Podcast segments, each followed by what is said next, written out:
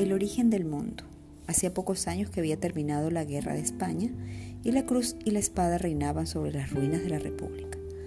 Uno de los vencidos, un obrero anarquista recién salido de la cárcel, buscaba trabajo. En vano revolvía cielo y tierra. No había trabajo para un rojo. Todo le ponían mala cara, se encogían de hombros o le daban la espalda. Con nadie se entendía. Nadie lo escuchaba. El vino era el único amigo que le quedaba. Por las noches, ante los platos vacíos, soportaba sin decir nada los reproches de su esposa Beata, mujer de misa diaria, mientras el hijo, un niño pequeño, le recitaba el catecismo. Mucho tiempo después, Joseph Verdura, el hijo de aquel obrero maldito, me lo contó. Me lo contó en Barcelona. Cuando yo llegué al exilio, me lo contó.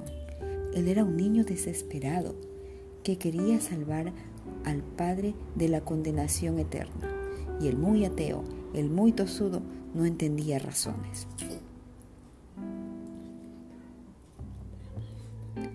Pero papá, le dijo Joseph llorando, si Dios no existe, ¿quién hizo el mundo?